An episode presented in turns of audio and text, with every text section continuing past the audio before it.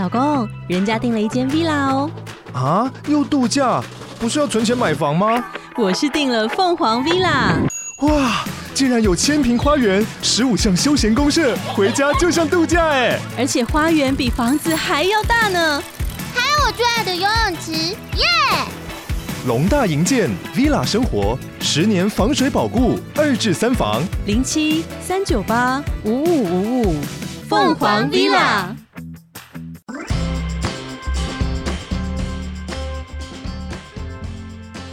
好，欢迎来到女友的纯粹卫星批判，我是鲨鱼。今天要跟大家分享的是，真的最近看到觉得非常好看，就是那种一定要跟大家大推的一部 Netflix 上面的影集，叫做《电狱叛客：边缘行者》。对，没错，这个《电狱叛客：边缘行者》呢，其实就是。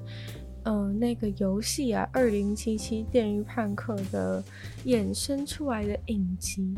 那其实那个游戏当时出来的时候就已经造成很大的轰动，因为大家都觉得哦，这个风格啊非常的吸引人，这里面的美术风格非常吸引人，然后做的非常的逼真，对，然后在里面玩的时候，就是可以让自己真的觉得自己就是那个电狱叛客的感觉，可以完全是一个。那个游戏真的是一个沉浸式的体验，不过因为那个游戏啊，在那时候刚出的时候，虽然造成非常大轰动，然后也非常多人购买，但是其实实际进去玩了之后呢，里面还有很多很多 bug 尚未修复，可能是因为就是游戏的制作难度真的比较高一点，对，里面的那个逼真倒是让你会觉得，就你看那个画面会真的觉得很像是很像是真实拍出来，但它其实是。它其实是做的虚拟的，这样，对，所以说，呃，里面就是会出一些 bug，然后让一些玩家就是会比较出戏一点，然后所以就会比较会比较受不了，然后很多人当时因为这个原因，所以就玩一玩就弃坑了，对，但是其实整体来说，它的设定啊什么，或者是场景什么之类的，其实都。还是蛮，就是还是还是有它一定程度的吸引力，只是说当初因为那样的原因，很多人就没有等到它报个修复，然后可能就已经忘记这款游戏。毕竟游戏推出本来就是这样子，呃，推陈出新，然后一代接着一代就会很容易有新的出来，旧的游戏就会没有人玩的。对，有时候就是需要一个话题性啊，然后。跟一个一波潮流，就是大家都觉得很好玩的时候，大家就会一窝蜂的都去支持这款游戏。那其实这一次他们的这个配合的呃衍生出来的影集出的时候呢，也有就是把他们的游戏好好的更新了一次。对，就是希望这一次大家在进去游戏的时候，可以得到的是最好的体验，这样子。那其实我觉得这一部现在这一部这个《电驭叛客：边缘行者》，它其实还蛮好的，就是算是宣传了这个游戏。我觉得就是重新宣传这个游戏，因为因为那个就是它里面出现的很多场景啊，都是那个二零七七游戏里面呢早就已经有出现过的那些场景，所以可能之前也许玩了一下就弃坑的玩家呢，一看到。这里面出现一张，就会觉得突然觉得哦，好怀念，我也想要去。对，尤其是我觉得其实影集的宣传效果真的非常好，尤其是在他没有把影集做得很好的状况之下，你看这影集就会觉得说，哦，我也想要，就是那个地方我知道，我知道，就会有一种连接感。然后你在看影集的时候，本来就是会让你觉得，就是加加加强这个对这个地方有趣的感觉，然后再加上情感连接什么，就让你想要自己自己也能够到达那个地方，就很像有时候你看一些有看一些现实的剧啊，不是就会想要去那个，就会想要去看完之后想要去那个地方踩点嘛，就大概就是这种感觉，就是他在这个地方。这个动这个动画的地方让你看到觉得很有趣，你就会 想要进去游戏里面踩点。对，那其实很多玩家都是因为这个原因，所以回归了那个游戏。但是，对，就是不得不说，这个这一个动画就算撇开它跟游戏之间的连接，我觉得它还是一部非常好的动画。而且，应该说，其实我觉得你不用，应该说其实是动画在带那个游戏，因为那个游戏因为。因为当时 就是过多 bug 的原因，已经有点已经有点失势了。但是呢，这个这个动画就是把这整个游戏带起来之外，它本身其实就是一部非常好的作品。就真的不得不跟大家讲，前面讲的很像很商业，像说是接什么业配还是什么，但其实真的不是，是就是 Netflix 现在上面，因为 Netflix 给各种竞争的关系，跟其他家。的串流平台有很强烈的竞争，其实现在很多，比如说版权被拿回去啊之类的，就现在上面的内容其实都并并不是真的很吸引我，对，顶多就是看一看像上一次推荐的那种实境秀啊，就是比较搞笑的或是怎样，对，但是要说剧啊或是动画，其实我觉得都没有都没有都很吸引人，因为像动画的话，其实都比平其他平台要慢一些，然后剧的话，其实都是以。韩剧为主的感觉，对，所以说就是 Netflix 上面原本已经就是真的没有什么东西可以吸引我，然后现在就是看到这个《电狱判客》就觉得哦，真的是不错，就是真的是因为这个《电狱判客》让我就是让我觉得说可以继续可以继续订 Netflix 下去，但是希望不要这一部结束之后就是又又没有下一个东西可以看这样子。那这个《电狱判客》呢，就是它其实是。重点就是这个 cyberpunk 嘛，就是如果有有听过的话，大家都应该知道，这个 cyberpunk 呢，其实就是由 cyber 跟 punk 加在一起的一个字。那其实它主要呈现的风格是一种，呃，它是一种，它算是科幻里面的次分类，对，就是科幻，就是里面有很多科技的部分嘛，就是 cyber 是就是网络世界啊，科技就是这种比较新潮的东西。然后呃，再加上 punk，就是这个朋克风，大家应该也也算是蛮理解的吧？对，就不太需要再再多解释。那其实我觉得你看了一眼之后就知道什么叫做 cyberpunk，就是 cyber 跟 punk 结合在一起的感觉，就是有很多充满科技啊、未来感的风格，但同时又有一种又有一种呃，因为就是这个城市很腐败，所以又会有一种颓靡啊，然后。然后充满犯罪的那种的那种感觉，对，就是在他们这个，在他们这个动画里面呢，就是所有事情就是发生在一个叫做夜城的地方。那这夜城地方跟游戏也是一样，就是夜城是一个很腐败，然后充满充满了犯罪，很混乱。对，然后如果你不想要让任何人找找到你的话，躲在夜城就是你最好的一个选择。那根据剧情的设定呢，这一部《边缘行者》就《Cyberpunk 边缘行者》里面的剧情呢，是在是在游戏的剧情里剧情前一年所发生的。对，就是等于是游戏的前传吧，就这个动画算是游戏的前传。对，然后这一部的话呢，就是它怎么营造出这个 Cyberpunk 的氛围啊？其实我觉得它里面就是会有很。很漂亮、很未来感的一些设计，然后同时它又很就是又用就是又用大家的那种大家的那种腐败，就夜城的腐败，然后一大堆人在可能流落街头啊，或者是对一些比较比较呃黑暗的部分，就是去形成一个很强烈的对比，就是在科技发展非常好的同时呢，就是城市。可以非常的非常的崩坏，对，就是可能路上啊，就都是很多很多无家可归的人啊，或者在酗酒的人啊等等，城市整体的治安看起来是非常的不好，对，那其实就是应该是一个贫富差距很大的世界吧。其实我觉得这算是一个反乌托邦，反也算是一个反乌托邦的一部也一部剧，对，它就是让你感觉到说。让人感觉到说，就是未来有可能会变成这样，因为其实，在科技发展越成熟的同时，其实能够掌握资源的，其实就是那一些。呃，资本主义下本来的胜利者，所以可能是一些企业啊，就在 Cyberpunk 里面，企业也是非常重要的一个角色。就算是企业跟一般人的对抗，就是政府这个东西，其实已经已经不不再重要。这个部分也跟现在的世界发展趋势有点类似，就是其实科技公司啊，企业的的权利是已经几乎要大过政府。那所以在 Cyberpunk 里面呢，就是他们主要要对抗的就是就是企业，一个叫做 Arasaka 的企业。那这个公司呢，他们就是都会在研做，就是掌握了所有资源，然后在研究那些最先进的、最先进的、最先进的这个科技的武器啊，植入物。那其实植入物呢，也是 Cyberpunk 里面非常重要的一个元素，因为其实。就是他们很酷的这个感觉呢，其实就是来自于他们的身体，其实都是充满改造，就有点像是生化人的感觉。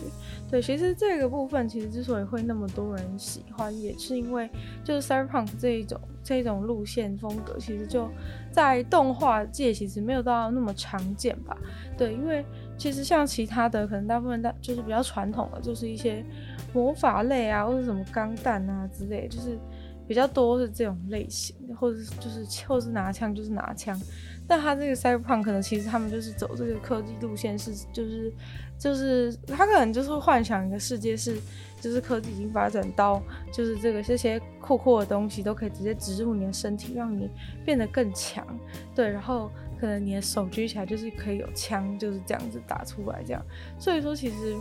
哦，这算我觉得算是合理的设定了，就是的确未来有一天是有可能这样子。对，虽然说人肉要跟金属结合，可能还是会发生很多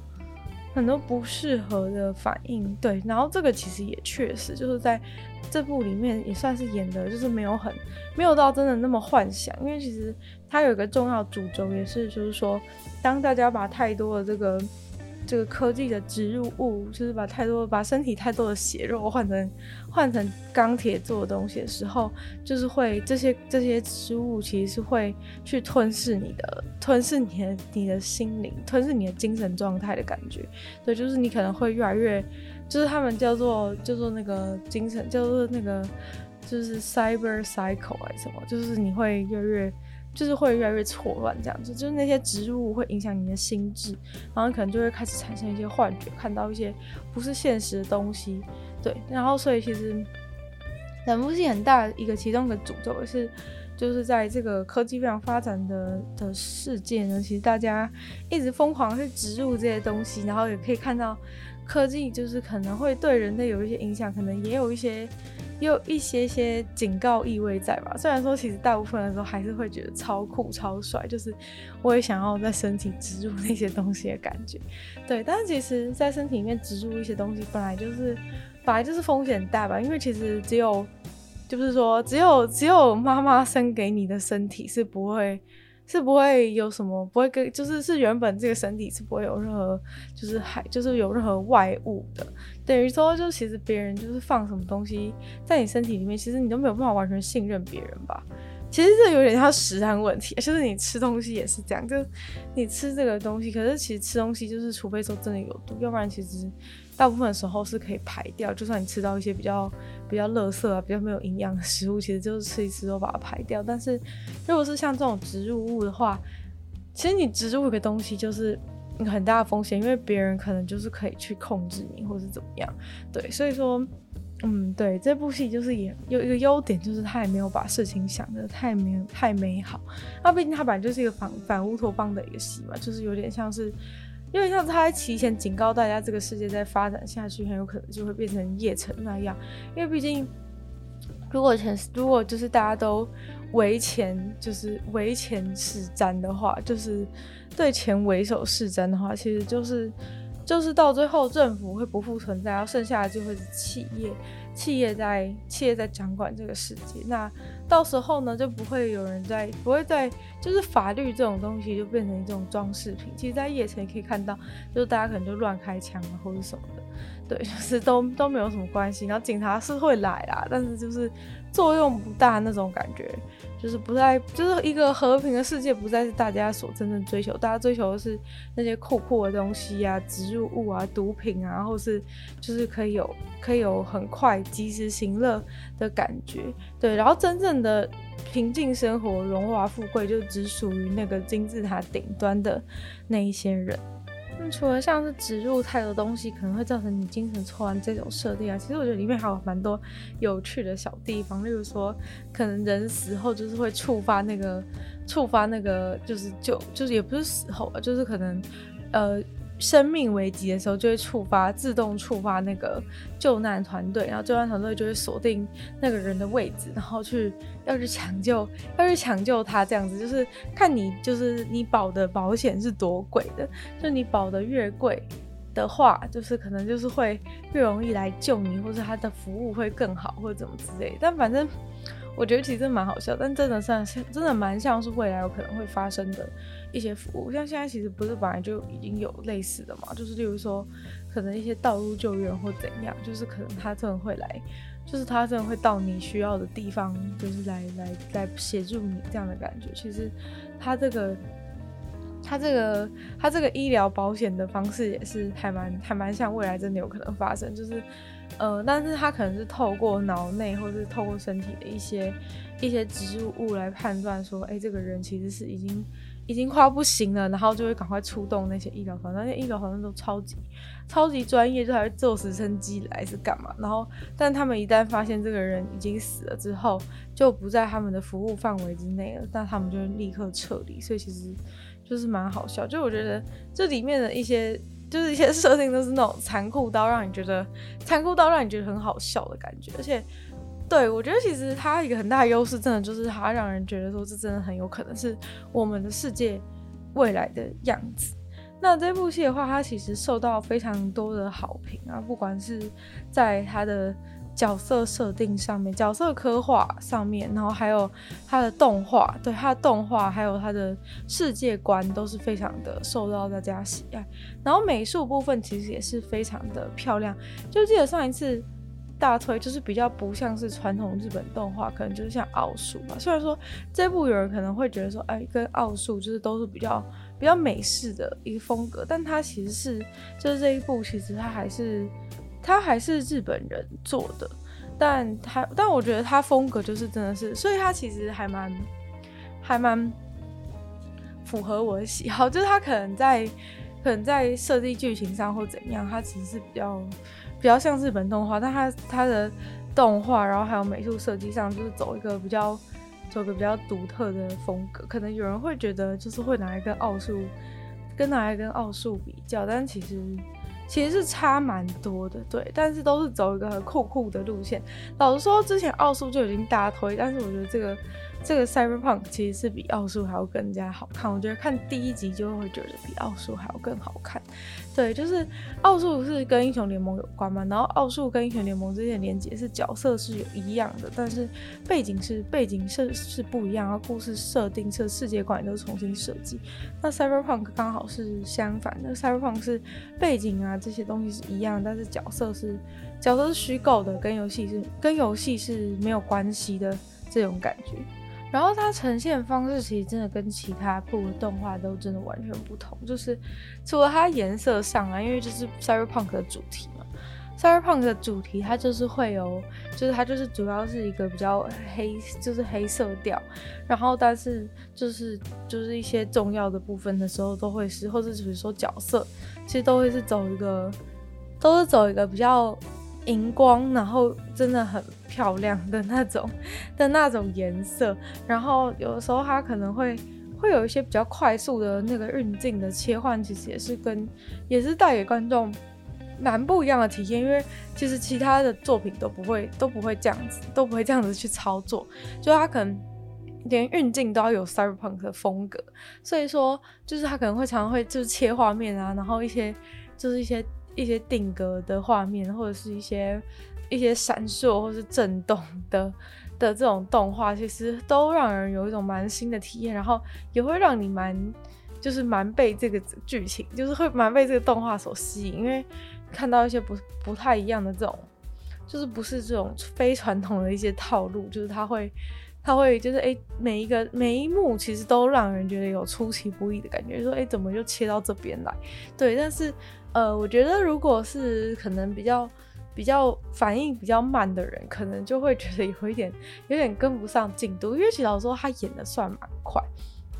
他剧情的推进其实算是蛮快的，就是可能前面才刚刚刚开始，哎、怎么突然就就突然演到这边，就是我觉得不会不合理，但是他我觉得他就是一个那个分镜的手法比较不一样，所以他可能跳跳的时候。会让你觉得比较跟不上，或者是因为，或者是单纯因为它色调的关系，你比较不熟悉，所以就会让你比较要花比较久的时间才能去重新认知到说现在是在画哪一些东西。因为毕竟就是我觉得人类其实蛮依赖颜色，就是看到一些特定颜色就会很很容易就觉得就是什么东西那种感觉。但是因为在 Cyberpunk 里面，它的颜色几乎都是重新调过，所以。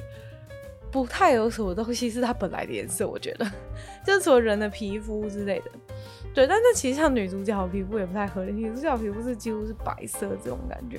就是这一部其实还有一个很大受好评的点，就是它里面的女生真的超级漂亮，对，女生女生超级漂亮，然后又很就是个性又非常的独特吧，就是你觉得。就是跟所有全世界的女主角都不一样的感觉，就里面有两个角色是两个女生角色是非常非常受到大家欢迎，就是呃最主要的跟主角是 CP 的那个 Lucy，然后还有另外一个是 Rebecca，就是一个一个萝莉这样子，一个小朋友，但是他非常的残暴，就是那种会冲混乱邪恶的小朋友，就会冲出去然后拿枪这样蹦蹦蹦蹦蹦，对，里面的那个打斗画面真的是非常的棒。真的超棒的，就是那个打斗画面，就是让你会非常的过瘾。我觉得是真的很很漂亮，就是比那种，我觉得是比真 比真人那种动作片还要更好的感觉。虽然说真人动作片比较有真实的感觉，但是他这个他这个动作片是真的会让你觉得很很很很过瘾，就是它动作很流畅，然后又有很多很酷的那个。很酷的、很酷的一些机械或者什么的，就是未来感的一些植入物什么的，就蹦蹦蹦，然后画面这样子，画面这样打来打去，就是超级帅的。对，但是其实打到画面也是最容易跟不上的地方，因为毕竟就是它里面东西并不是那么的，并不是都是跟我们现实生活中一样。例如说，比如说枪是很基本的东西，但是如果他用一些他身体的一些一些技能的时候，有时候你就会搞不清楚现在发生什么事情。需要一点点，需要大概两三秒的时间，就是你的脑袋要去缓冲啊，理解一下现在发生什么事。但是真的整个就是很东西就是很漂亮，然后很流畅，然后很特别。我觉得这种点真的就是很特别，它整个东西会让你觉得，就是你真的会被吸住，你知道吗？就是真的会被会被吸盘吸住的感觉，就很像可能。很久很久以前，大家第一次看到三 D，第一次看到四 D 那种感觉，就是你会有一种，虽然它一样是平面，但它却有那种那一种等级的冲击力，是你会完全被这部被这部动画就是眼睛的吸住，就是变成像电视儿童这样子，在电视前面目不转睛的感觉，真的是非常的好看。然后在剧情的设计上也是，我觉得它至少不会让你，虽然说可能到中后段你还是会大概猜到说剧情的走向是怎样，但是从一开始的时候，其实你是不会很明显知道要就是剧情会怎么发展。虽然说，呃，很显然的就是在呃已经腐败的这个资本主义社会，肯定是要跟财阀对干一下，就是毕竟在游戏里，其实你也是有点像是要。就是也是跟这个这个荒坂这个 Arasaka 这个这个公司有很大的关系，但是就是说在动画里面啊，就是你会感觉到说，哎，虽然说很明显是可能主角是一个小人物，然后他是想要去对抗对抗这个大企业的感觉，但是我觉得他不会很很流入俗套那种。就是想要反抗啊什么之类，就是我觉得我喜欢他的一点，就是我觉得他不会到很过度的想要去传达什么东西给你的感觉。对，像有一些这种反乌托邦的戏，他就是会很明显，就是想要传达一件事情，然后整部戏主轴就是有点离不开，就会变得让戏有点太单调。就是我们都知道，你想要传达的是这种对抗、对抗企业，或是对抗这种大势力的感觉。但是就是如果只有这个内容的话，其实就是会过于单调。然后像这一部《电驭叛客：边缘行者》里面，就是他会，虽然从一开始可以感觉到说，哎、主角是一个小人物，然后要去对抗这个荒坂这家公司，但是其实。他其实没有真的到很对抗，虽然说他可能成为电驭叛客这件事情是要去对抗，但是其实就是在过程当中有更多他自己的、他个人的一些故事啊，或者说他跟他的伙伴发生一些故事，就比如说有也有像是他自己要怎么样去，他自己会去想说他，所以他比如说比如说在发生一些变故之后，就是他他到底。可能活着目的到底是什么、很迷茫之类。其实我觉得这部分也是跟现代人有一种共鸣吧。就其实这个世界在继续发展下去，其实大家就是注定的，就是会更加的迷茫，跟更加不知所措。因为呃，原本比较像是政府或者是一些一些卫道人士为大家建立的一套就是道德标准，或是一套成功标准，让大家知道说要怎么样去。怎么样去遵守什么的？但其实你再继续发展下去，在科技领导的世界里面，其实是道德啊、法律这些东西都会越来越，就是会更加淡化。因为其实这些东西在科技面前都渐渐、渐渐变得微小。然后你有一个更加强大的力量的武器的时候，你会越来越不去在乎那些、那些原本大家就是不知道为什么要去遵守的。遵守的一些规范，因为你有了这这么强的力量的时候，就是你哪会再去在乎那些东西？但其实拥有这么强力量的时候，你反而会觉得很觉得很很孤独，或者是不知所措吧？因为其实你原本没有拥有这些东西，一一开始拥有了之后，你就会觉得说，哎、那我之前就是你会打破你原本。会打破你原本所相信的，或者说你原本所遵循的一个生活习惯或者是框架的感觉。所以就是因为科技本来就是一个打破原本世界框架的东西，所以甚至科技的进步啊，这些东西因为淡化，所以这也是为什么夜城就是会变成这么充满犯罪，然后就是没有什么法治可言的一个地方。但是我觉得大家要有心理准备，就是可能在过一百年后。之类的，或是可能不用一百年，就是这个世界其实就是会走向这个方向啊，因为因为科技的力量只是太就是太庞大，然后大家都会为了科为科技。所着迷的感觉，对，其实里面也也有蛮多，就是类似 VR 的应用，是还蛮是还蛮酷炫的，然后也跟现在的现在目前发展的状态比较能有连接感，因为我觉得植入物这种对现代人来说可能还有一点太难想象，但是透过 VR 去体验一些东西，其实就算是蛮就算是蛮蛮合理的，然后也不是说合理啊，就是跟现在的人比较比较息息相关，然后比较能够。比较能够，因为现在已经有了，所以大家就可以去比较能够去想象说，哎、那种投入到其他地方，然后比如说拉不人没有办法从里面出来的一些状况，是还蛮好，蛮好去想象的，然后也非常的有趣。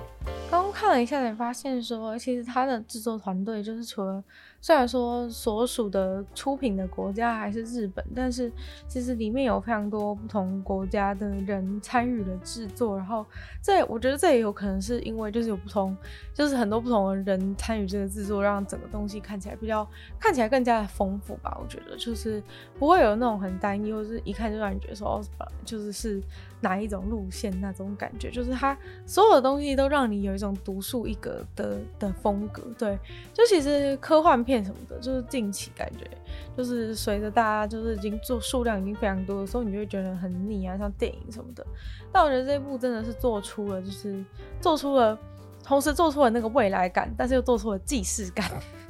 对，既视感就是可能就是像刚刚讲的吧，就是未来真的有可能发展成这样啊，科技发展啊，或企业的企业掌握世界啊。其实像在我们现在的世界，就是其实已经早就被早就被 Facebook 啊、Google 啊，然后 Apple 啊，就这些公司早就已经掌握我们的世界。就是其实他们才是真正的领导人，你们知道吗？就是在就是你会觉得说政府好像是最强大，但其实。老实说，政府就是可能很多时候也都是要跟这些科技公司配合，才有办法，才有办法去稳定这个世界。例如说，可能像这些科技公司都是要去。都是要去配合政府，要去把网络上的假消息弄掉或怎么样。要是这要是这科技公司都不甩政府做这件事情的话，其实他们可以自己壮大，然后有一天可能就会变成像故事里的荒坂这样子，就是他们就是独大，就是没有人能够没有人能够改变得了他们任何的决定，就是他们就是唯一的。所以你其实只要当上这个企业的老板呢，其实就有等同于是。类似统治的这个世界，对，然后所以这个部分真的是既视感重啊。像现在其实我们几乎就是活在这些公司的统治之下，我们每天在做什么，其实你的手机呢都在偷听你讲话，然后你平常就是偷听你讲的话就算了，从平常做什么事情根本离不开这些，离不开上述的几家公司。假如说是 Facebook 啊，这个社群的部分你还可以戒掉。但是像 Google 跟 Apple 啊，如果你用苹果手机，你根本不可能，你根本不可能离开。然后你能够离开手机吗？当然是不行。那如果你用的是安卓手机，你离不开就是 Google。那 Google 呢？他们还有搜寻引擎啊这些东西，YouTube 什么的。就你要说你都完全不用这些东西呢，我是觉得看起来很难。像是 Google Drive 啊、Gmail 什么东西，到底有谁没用的？就是这些，其实大家都都在他们的掌控之下，所以其实看这个《电驭叛客》真的有一种既视感很重的感觉，就是，就未来真的就是会有这些科技公司，像他们现在不是也在发明发发，就是发展 VR 什么的，就其实未来他们可能就是未来的荒坂吧，就是那个他们做那些东西，就是以后就会变成就会衍生开始衍生出变成植入物啊这些的，对，现在还停留在 VR，停留在 Metaverse。以后就是会，就是开始有一些植入物或是什么，然后就越来越像现在还在那边讲说什么影响儿童的、影响儿童发展什么之类，其实那是都已经阻止不了了。就是儿童一出生就活在这个充满社群，然后充满科技的世界里面，就是儿童根本已经逃不了。就是现在出生的儿童是不可能逃得了这些东西。就是你在做再多这个假装做个表面功夫的那种儿童政策什么之类，其实都真的说真的效用真的不会。不会太大，因为未来世界就是充满，就是已经被这些这些公司都已经完全的浸润了。就是不要想说你有什么，不要想说你有什么方法可以，不要想说你有什么方法可以逃避。然后他们在做这些做这些 VR 什么也都是非常受到大家现在的欢迎。然后像主角的那迷失啊什么的，其实也都是跟也都是就真的是跟现代人有很大的共鸣，他感觉。就是他在剧情当中啊，也是就是可能主角从一开始可能可能就是跟现在的人也是一样，就是可能为为名为利，然后在忍耐着一些东西，就是要爬到是爬到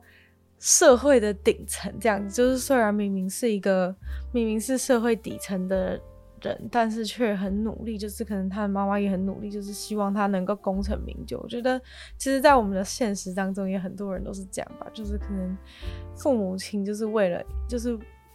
为了一，就是为了，就是付出一切，就是为了让小孩子能够爬上这个世界的顶端，然后就是去翻身这种感觉。所以，不管砸多少钱啊，可能为了他让他读书，什么都愿意。那其实主角才一开始。一开始就面临了这个变故，就是他的他的妈妈，就是他妈妈一直希望他可以就是爬到高层，功成名就。但是他其实在这个学校学习的过程啊，他虽然天赋异禀，资质很好，但是在这个贵族学校里面完全没有办法适应。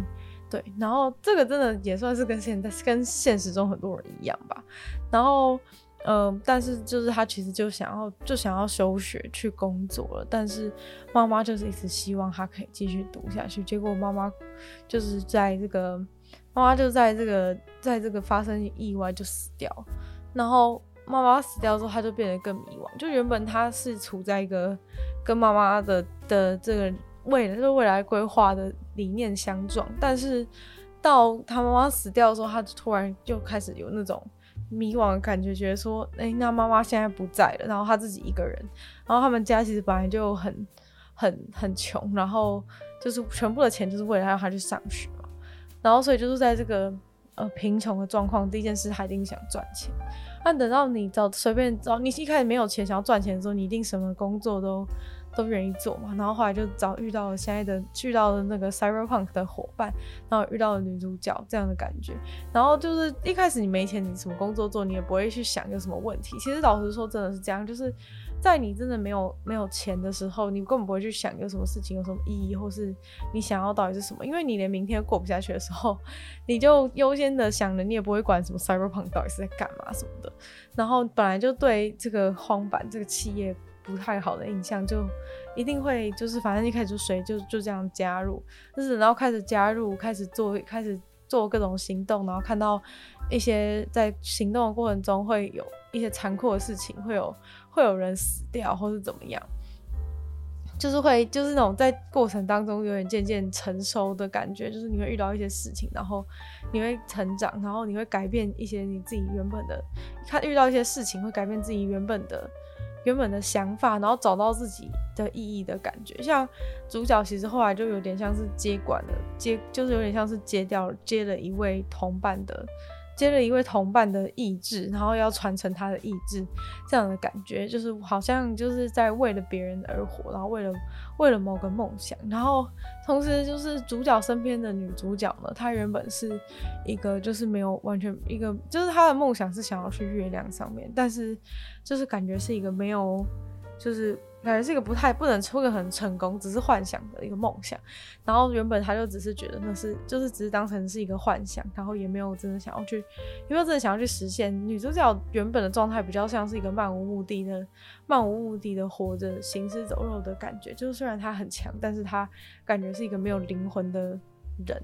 那她遇到男主角之后，就有点改变了，就是大家都有点因为人跟人之间的关系，然后改变自己的那个生活的。改变自己原本人生的意义吧，因为其实他们都是一些流浪流浪的人，对，流浪这种东西，都是一些流浪流浪的人的感觉吧，就是孤独一个人。那像主角也是没有，后来也是没有亲人，然后女主角本来就没有亲人，对，所以说就是有点像是大家在人际关系当中，就是渐渐改变了自己人生的意义，然后大家都是在追寻自己。追寻自己人生意义，那其实我也没有看完。虽然说这边虽然有点微微的小暴雷，但是就是跟跟大家想要跟大家讲，就是我觉得在这种经在这个设人物设定啊，然后经历的转变上，我觉得他设计的其实也是很不错，然后让你也是会觉得有那种就是自己。就是有时候自己的现实，就是我觉得真的是它虽然就是一个科幻片，但其实它很多地方都真的很现实，就是它真的是一个很现实的科幻片，就是除了那些植入物感觉比较。比较非现实，或者说色调啊，或者说叶城的风格，让你觉得跟现实差距甚大。但其实我觉得他这部这个动画的灵魂，或者角色的灵魂，其实就跟现代人面临的其实是比较相似。就是你你到现在这个年代的节骨眼，再去看一些那种英雄片，其实已经我觉得已经不符合时代的趋势。就是可能在过去的时代，大家心中幻想的是。大家心中渴望的是一个拯救世界的英雄，但其实现在不是，就是在现在的状态下，就是这个就是这这个世界最重要、最主导的东西，其实就是科技，然后还有我们自己个人，还有个人主义，个人主义，每个人对自己人生的一些的一些的一些想法之类的，对。虽然说，其实我现在看到中间中中后段已经有点大概猜出剧情的走向会是如何了，然后也让我有一点点不敢看下去。但是就是总体我看到中间就已经就觉得真的是一部非常值得大推。这应该说我看第一集其实就已经觉得他已经超越奥数。对，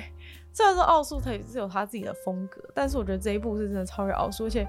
而且我觉得撇开就是它跟游戏之间的关联性或怎样，就是。它单就一部动画而言，它就是一部非常好的，它就是一部非常好的动画。对，就是 想要逃去其他世界吗？逃想要逃去一个看起来完全不一样的世界吗？然后一逃进去，发现哦，怎么跟怎么怎么跟现实世界一样痛苦这样的感觉。但是我觉得就是因为这样，所以才迷人吧。就是它又美丽，但是又美丽又痛苦的感觉。那今天的介绍就差不多也到一个尾声了，真的非常非常推荐大家一定要去看，真的非常非常推荐大家一定要去看这一部，真的是非常精美的一部作品。对，然后就是真的，我不知道怎么没有在没有画面的情况下，其实要用文字跟大家叙述它的那个东西，其实是没有很容易。但是我觉得你去看一下它的，看一下一些预告片或者怎么样，对，我觉得像这种，就是你只要看一下那个预告片，其实你马上就会，你马上就会理解我讲的一些东西，就是。大家可以先去看一下预告片，你就会知道说，看一看预告片就会真的很想，就会真的很想要看。对，它就是一个风格又很独特，然后有一些又未来感，然后既视感，对，就是整个东西，整个东西加总在一起，就是会非常的吸引人，就元素也很多，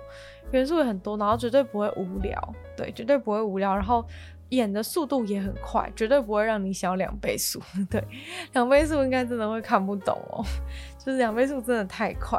就是真的是一个，真的是一部，真的是一部非常非常精美动画，一定要大推给大家看。不管你到底是有没有玩游戏的人，就其实到这个到这个时间点，就是游戏已经完全不重要。虽然说这部动画真的带动了，就是游戏重新大家又回锅回锅要去玩这样子。对，就是因为。就是因为他真的做的太好，然后让人家甚至都想要去踩游戏里面踩一点，然后自己也想要在那个游在那个世界里面闯荡的感觉，就是真的不得不说，他真的就是世界观建造的非常的美好，非常的良好，所以才会让人家就是一看完之后就又想要回到游戏里面自己去体验这个世界观的感觉，对。但其实我个人是觉得动画真的是又比游戏更加的厉害。虽然说，因为游戏是有更多技术层面的问题，例如说游戏要怎么让你有那些真实感什么，其实是当然是更加困难，技术技术性技术性是更高。对，但是我觉得单就单就动画而言，就是真的会觉得动画真的真的是非常好，真的是赞不绝口。对，其实。已经很久没有跟大家那么大推一个东西了，因为就是可能近期看到一些东西都真的觉得蛮不怎么样，然后可能又因为疫情的影响吧，就其实疫情影响真的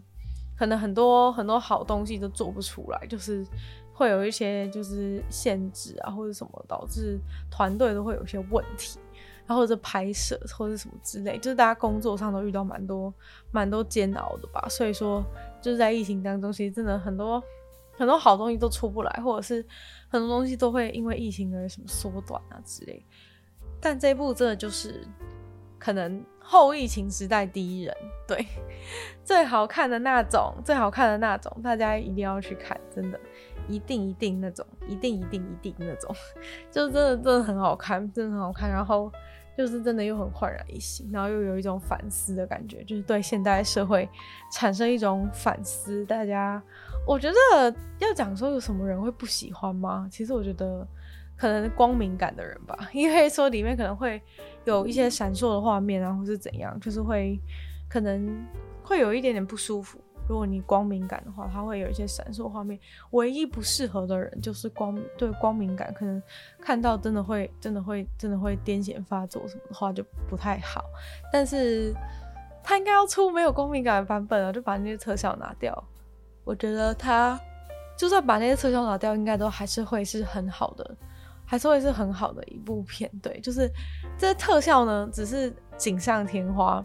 而已，就是很棒，但是真的，就算不用那些不用那些闪烁画面什么的，我觉得大家应该还是可以得到一样，就是非常沉浸的、非常沉浸、非常好的一个体验。那就大家赶快去看，今天特别不剧透，就是希望大家可以马上去看。那今天就再次感谢我们订阅赞助的会员：Ian 大龄男子 James Jason K U N 毛毛 M 大 Alex 选秋生还有 Z Z Z。就希望大家呢，就是如果想要继续支持鲨鱼创作下去的话呢，可以到 Patreon 的链接里面有不同会员等级、不同的福利给大家参考。那也可以多多的把这个女友的纯粹不理性批判节目。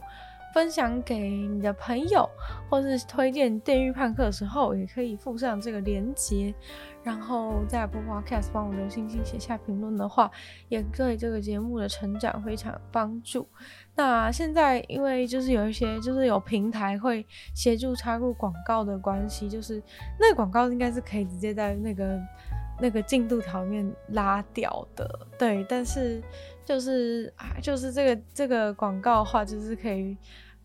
稍微补贴一下鲨鱼创作的这个部分，所以说就是希望大家可以稍微忍耐一下，但是这是可以跳过，就不像 YouTube 的广告是不能跳过，所以说就是大家应该希望大家不要觉得太困扰，对，就是算是给鲨鱼一点小小的补助金的感觉，然后。